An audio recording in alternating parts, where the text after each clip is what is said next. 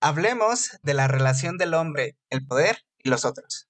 La relación con el ambiente como guía para la acción. De nuestro derecho a ordenar y controlar el mundo.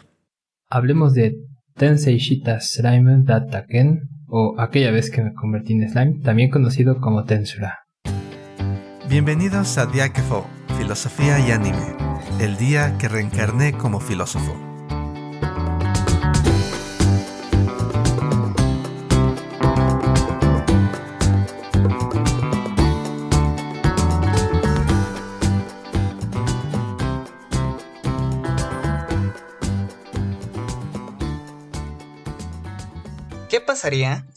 Si por alguna casualidad murieses y que por los miedos que tuvieses en esos últimos instantes de vida, se te fueran otorgados poderes con los cuales podrías sobrevivir en un mundo distinto al tuyo? Esta es la situación de Satoru Mikami. Después de morir, es llevado a un nuevo mundo en el cual le dieron distintos poderes, lo cual lo pone en una situación ventajosa sobre los demás. Este peculiar personaje, el cual en este mundo es un slime llamado Rimuru, a pesar de ostentar esta superioridad, se nos aparece como un ser despreocupado por el poder y que, sin embargo, termina siendo el líder supremo de una federación de seres mágicos del bosque. Hoy estaremos hablando del anime sobre el cual el podcast se inspiró para obtener el nombre. Hablemos de aquella vez que me convertí en slime. Creo que para comenzar el capítulo de hoy, les propondré hablar sobre Rimuru. Nuestro protagonista eh, fue dotado de muchos poderes. Estos se le brindaron cuando estaba a punto de morir por los deseos y miedos que tenía en ese instante. De estos es lo que quiero comenzar a hablar. Pues me gustaría primero preguntarles qué opinión tienen sobre Rimuru, sobre las situaciones, los poderes y la personalidad de este protagonista. ¿Les parece que Rimuru es todo un caos? Claro, es un caos para quien se enfrente a él, porque tiene de todo. Tiene protección contra el frío, protección contra el calor, protección contra el veneno, contra las cuchilladas y contra lo que se pueda. Bien lo mencionaste, Lalo. Cuando apertura la historia, se muere este hombre, Satoru Mikami. Lo sé que sea, ¿no? El software, el dios, aquella cosa que parece hacer la conexión con este otro mundo le otorga muchas concesiones y todas debidas al estado de la muerte. Algunas tan curiosas como, bueno, espero que mi computadora haga cortocircuito, ah, pues por eso te vamos a regalar inmunidad a la electricidad. Muy curioso, pero bueno, debemos de reconocer que eso nos otorga ciertas ventajas argumentalmente hablando. Y es que nos sitúa frente a un personaje que tiene bastantes posibilidades aún siendo lo que denominamos un simple slime, ¿no? Y pues para quienes han jugado videojuegos, eh, sobre todo RPGs, muchas veces nos aparecen los slime en los primeros calabozos y son los monstruos más fáciles de vencer, ¿no? Este, hasta el, el boss que es el slime es un boss sencillo, ¿no? Es de los primeros boss que te aparecen y lo derrotas relativamente fácil, ¿no? Pero bueno, acá le quieren dar un giro al, a lo que sería este monstruo y pues bueno, nos presentan un slime con muchas capacidades, que para sumar a la lista de emociones se plantea que este slime logra hacer una sociedad con uno de los personajes más tronados de todo el anime y es eh, el dragón quien se encuentra apresado en la misma prueba donde reencarna este slime. Se encuentran estos personajes y afortunadamente para el slime hacen una sociedad o primero hacen un pacto de amistad, se vuelven amigos y después hacen un pacto como promesa de que él lo va a liberar. El slime va a liberar al dragón que está apresado porque es un ser peligroso para ese mundo. El simple hecho de hacer esta asociación y de recibir su nombre, Rimuru, de el gran dragón, bueno, pues lo dota todavía más de mucho poder y pues lo vuelve en lo que a mi respecto un personaje súper tronado. Pero bueno, igual vamos avanzando poco a poco. Ahorita podemos ir checando qué implicaciones tiene esto.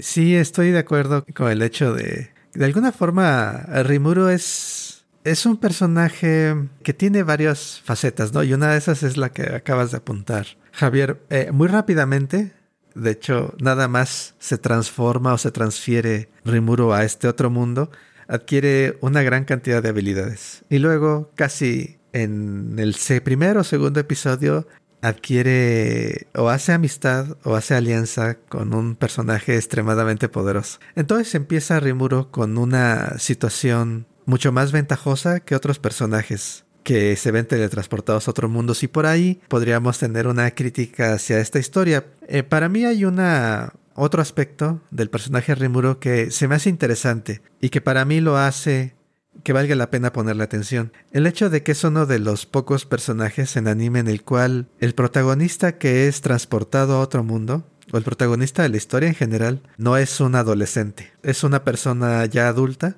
que ya ha tenido responsabilidades, es jefe de, de me parece que es una empresa de construcción, tiene personas que, que lo respetan y en general se ve como una persona balanceada en términos emocionales, madura hasta cierto punto, no se ha casado, no tiene familia, pero tiene una posición, digamos, bastante centrada sobre la vida y el trabajo y quizás, y esto lo podemos hablar demasiado centrada, porque no nada más llega a Rimuro con una enorme cantidad de poder, sino con una gran capacidad moral, en el sentido de que cuando empieza Rimuro a interactuar con el mundo y en particular con otros seres, no nada más con el dragón, sino más adelante, cuando empieza a interactuar con los goblins, los duendes y los lobos, es un personaje que recurre primero al diálogo y después, como último recurso, a la violencia. No quiere dañar a nadie. Siempre, a pesar de su extremo poder, siempre está consciente de no querer abusar de él. Y eso lo hace extremadamente único, porque no nada más es el poder el que lo hace excepcional, sino la forma en que se controla para no abusar del mismo. Y eso hace que la historia también tenga un tinte, ¿cómo se puede decir? Un tinte extremadamente positivo, extremadamente quizás también idealista. Hay una imagen y, con esto quiero dejar esta, esta parte de mi intervención. Eh, me parece que es en uno de los endings. Ves un escenario desolado y cae el slime cae Rimuro en ese escenario y lo convierte en un paraíso lleno de plantas y flores y demás. Llega y prácticamente se ve una imagen de cómo Rimuro llega y salva al mundo a un lugar donde hay conflicto, guerra, y él trae el diálogo, él trae la paz, él trae muchas cosas buenas. Y esa es una imagen interesante, creo, de la que podemos platicar. Estoy completamente de acuerdo contigo, Aquiles. Creo que esta, esta imagen de la que acabas de hablar nos plantea dos posturas, ¿no? Al igual que una de las cosas que se me hace muy, muy interesante del personaje es esta no búsqueda del poder, ¿no? Que a pesar de que tiene y se sabe poderoso, no lo utiliza con fines más allá de los que necesita.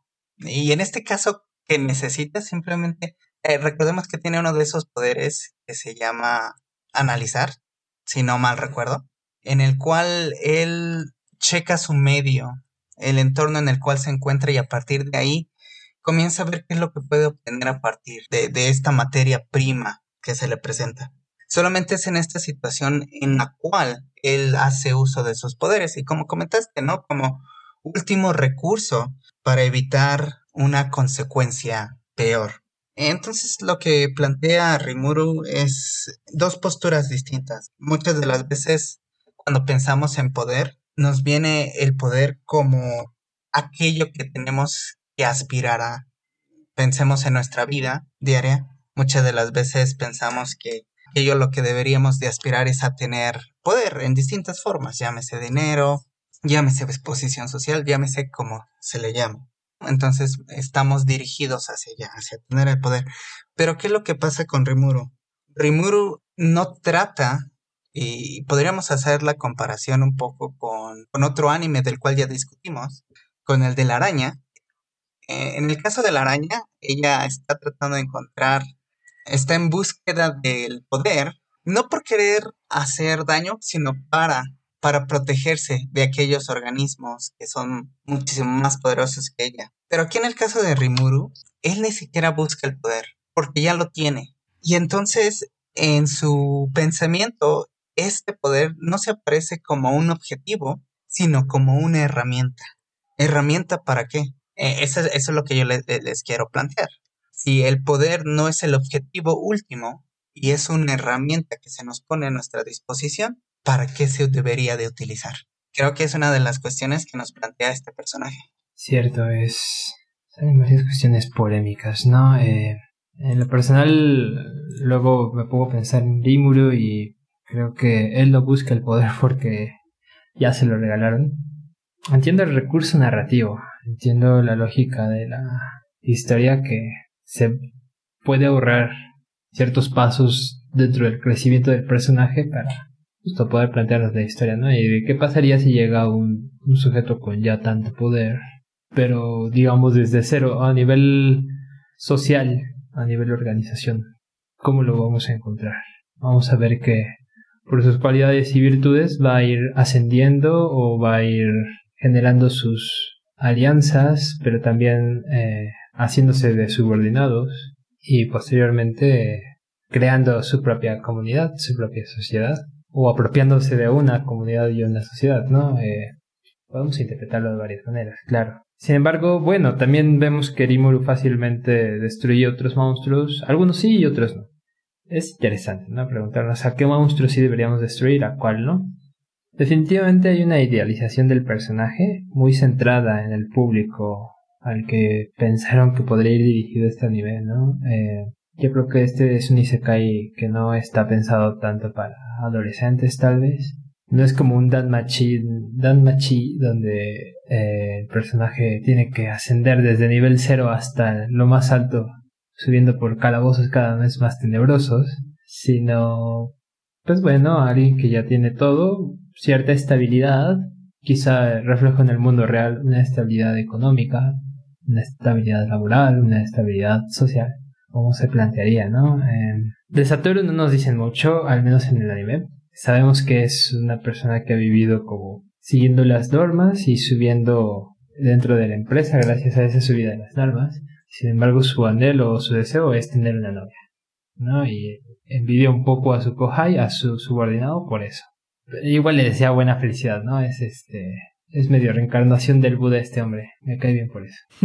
Pero bueno, eh, ¿qué es lo que pasa cuando tenemos una obra con un prototipo de este estilo, ¿no? Con un personaje que se vuelve prototipo de. pues pasa lo que en muchas obras y en muchas épocas. Se crea. Se busca crear una identificación. Quienes son espectadores. Y se busca reflejar valores a través de ello. Nos preguntaremos cuántos japoneses no se sintieron en los zapatos de Satoru y con esos deseos de volverse otra cosa en otro mundo, pero con esta madurez intelectual o moral, no sé, estoy seguro, pero bueno, sería interesante preguntarnos eso. Y si cualquiera de nosotros, o bueno, más bien de los japoneses, porque pues, recordemos que esta es una obra escrita por un japonés, dirigida para un público japonés, que por buenas ha llegado a un mundo occidental, ¿cómo nos identificaríamos con ese prototipo de personaje. Las dos observaciones me parecen interesantes. La, la que hizo Lalo sobre para qué es el poder y, lo que tú decías, Javier, sobre el reflejo de valores. Quizás los podemos reunir ambas cosas en, en esta idea de que Slime, aquella vez que reencarné como un slime, este anime está mostrando un, un, ideal, está proponiendo un ideal. Si tienes poder, ¿qué es lo que haces con ese poder? Y este anime está dando una respuesta, está tratando de, múltiples veces lo vemos a lo largo de la serie, está tratando de vivir en paz y después, conforme transcurre la historia, ese deseo de vivir en paz él también se transforma en, en que otros vivan en paz, en posibilitar que otros vivan en paz. Entonces, eh, está realmente de alguna forma respondiendo, ¿no? Ya que tienes el poder, ¿qué haces con él? Bueno, el poder no es para sí mismo, sino el poder es para... El poder no es en sí mismo la meta, sino el poder es un medio para vivir mejor. Y para vivir mejor es una vida tranquila, sin, sin ambiciones eh, exageradas, sino simplemente estar en paz y que otros puedan vivir en paz también. Y, yo creo que eso, esa, esa parte de la historia, hasta cierto punto hace sentido el hecho de que sea tramposa la forma en que, por así llamarla, la forma en que lo obtiene. Porque yo pienso, ¿qué pasa si el poder lo buscas quizás más cercano a, eh, a la araña? Soy una araña y qué. en donde es miedo, ¿no? Es miedo y ambición y demás lo que conduce el deseo de proteger, de protegerse. Si lo haces bajo ese estado y te cuesta gran trabajo obtenerlo, eh, lo lógico es que el, el personaje al final ese miedo permanezca, ¿no? De alguna manera. ¿Cómo sabes que eres lo suficientemente fuerte? Y ya que tienes el poder, pues vas a luchar por preservarlo, ¿no? Porque el mundo es un lugar terrible y si lo obtienes el poder te llega, te es dado, es menos probable que tengas estos sentimientos. En ese sentido, se me hace consistente el hecho de que, bueno, no lo, no lo busca y por eso no desarrolla estas cosas potencialmente negativas Rimuro. Y esta parte de sí quería novia, por ejemplo, pero es como tú decías, es como un Buda, Javier.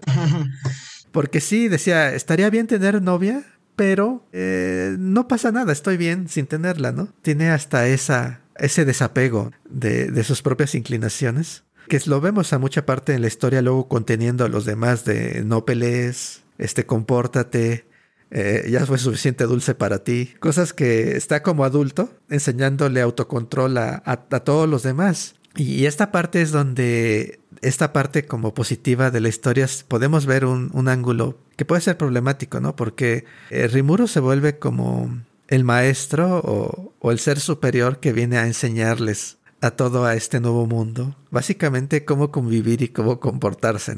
Es como un maestro no nada más en términos políticos, sino en términos hasta morales, espirituales. Y todos heredan, aprenden de él. Es como un Jesús superpoderoso, en el sentido de, de poder bélico. Tiene la fuerza para respaldarlo.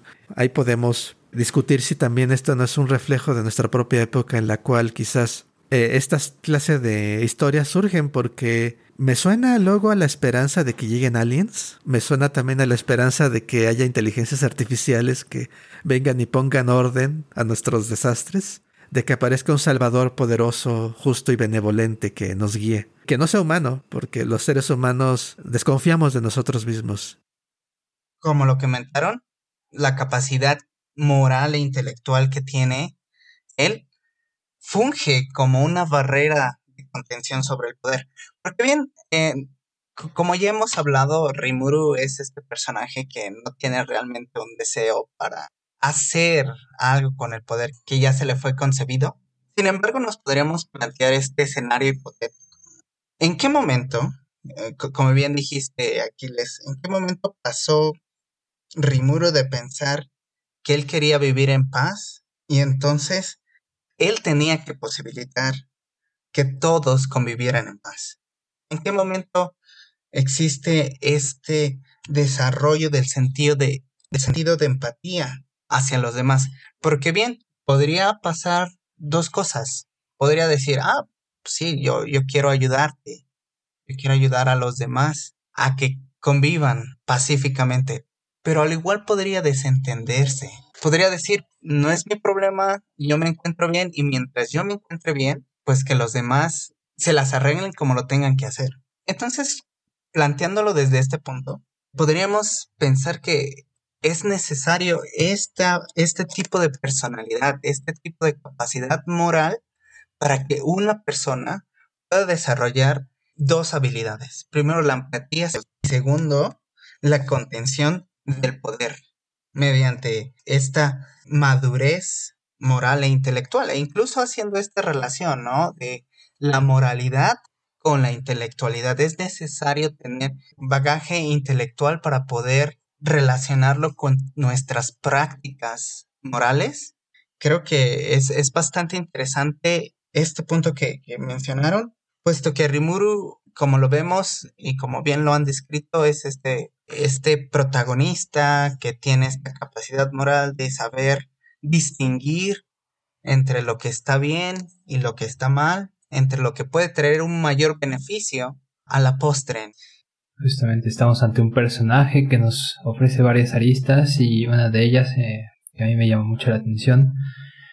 Bueno, igual lo ponen en este anime de manera muy esquemática, ¿no? Eh, sus capacidades para ordenar y transformar. ¿no? que se ven en sus dos principales habilidades que ya has mencionado Lalo tuvo el análisis pero también viene por parte la depredación y que permiten hacer una Transformación del entorno. En primer lugar se aparece como transformamos rocas para hacer las pociones o transformamos plantas para hacer las pociones. Pero eventualmente vemos que esto se refleja a un nivel macro cuando interacciona con otros personajes y quizás su devorar no lo activa como no se anda comiendo a sus amigos, por suerte, y si se los comes porque ya se van a morir. Pero la cosa es que parece que depreda ese mundo en el que está depreda a sus colegas, a sus personajes y los transforma y ordena y pone a una disposición. Y bueno, algo que me parece interesante y que me gustaría apuntar es eh, qué consecuencias conllevará eso, ¿no? Esa depredación y esa transformación. Me encanta la palabra depredar porque refleja mucho la depredación que podamos tener tanto a nivel mundo, es decir, los humanos de hecho depredamos el mundo y eso ha tenido consecuencias catastróficas en la vida real. Pero también depredamos socialmente, ¿no? Y consumimos a los otros y los otros nos consumen. De alguna manera creo que hay un reflejo ahí. No sé si el autor hace apología o crítica.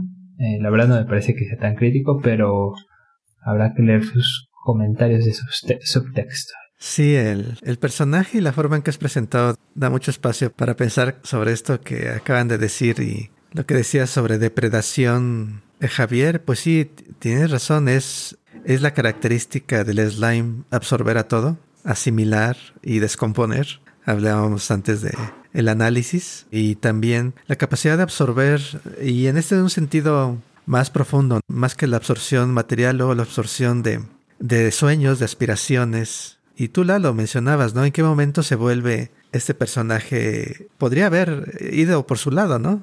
No necesita traerle paz al mundo. Y sin embargo él lo intenta hacer. Y, para mí ese, ese punto ocurre claramente cuando absorbe a, a quien se vuelve su imagen o, su forma humana más adelante. Absorbe a, a, la, a la heroína Shisue y al devorarla, absorbe también el compromiso que ella tenía con ese mundo de proteger a aquellos que, que estaban sufriendo en ese mundo. Cuando absorbe a ella, absorbe su voluntad y se vuelve parte realmente del mundo. Es decir, en esta parte de que eh, absorbe a Shisue y Sawa, absorbe también sus sueños y este, este compromiso con hacer del mundo una parte mejor. Y, y, aquí está la pregunta, ¿no? ¿Qué derecho o qué hace legítima esa parte en la que eh, Rimuro empieza a, ordenar al mundo, empieza a organizar al bosque de Yura y también relacionado con lo que tú mencionabas, Javier, ¿con qué derecho depredamos nosotros al mundo y lo ordenamos también de acuerdo a nuestros designios?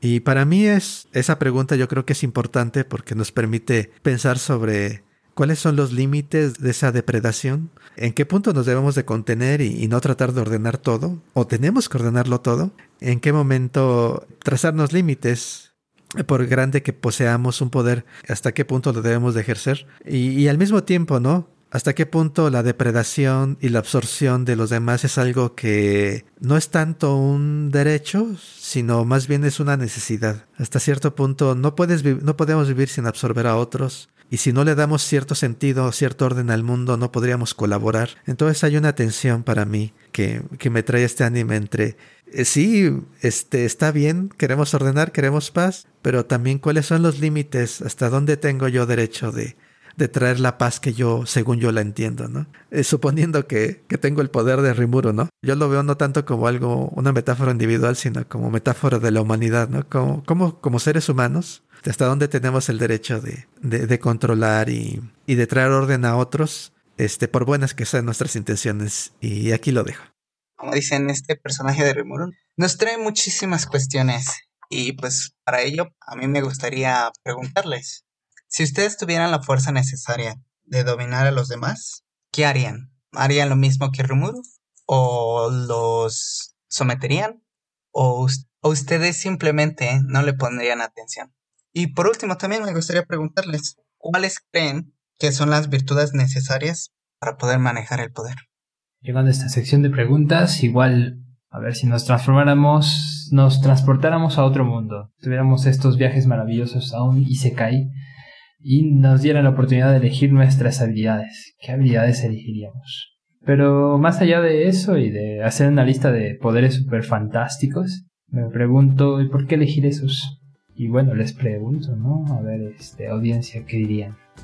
yo les quisiera preguntar si creen que el poder es algo que debemos de perseguir por sí mismo o si el poder es algo que simplemente es un medio. Hablamos de el análisis que hace Rimuro, esa capacidad intelectual de entender, eh, y si realmente esta capacidad debe de ejercitarse con límites. No debemos de tratar de o aspirar o afirmar que, que puede ser capturado todo del mundo en ella. Y si por lo mismo ustedes creen que el ser humano debe aprender de alguna forma a contenerse en su trato con el resto del mundo. Para ello y para cualquier otra sugerencia que tengan al respecto, como siempre, escríbanos y comenten. Seguramente volveremos a hablar de este anime, es muy interesante. Pero si tienen alguna sugerencia, comentario o respuesta a estas preguntas, eh, recuerden que estamos en varias plataformas. Estamos en Facebook, Instagram y YouTube. Y nos pueden encontrar eh, en ellas como Diácafo, Filosofía y Anime.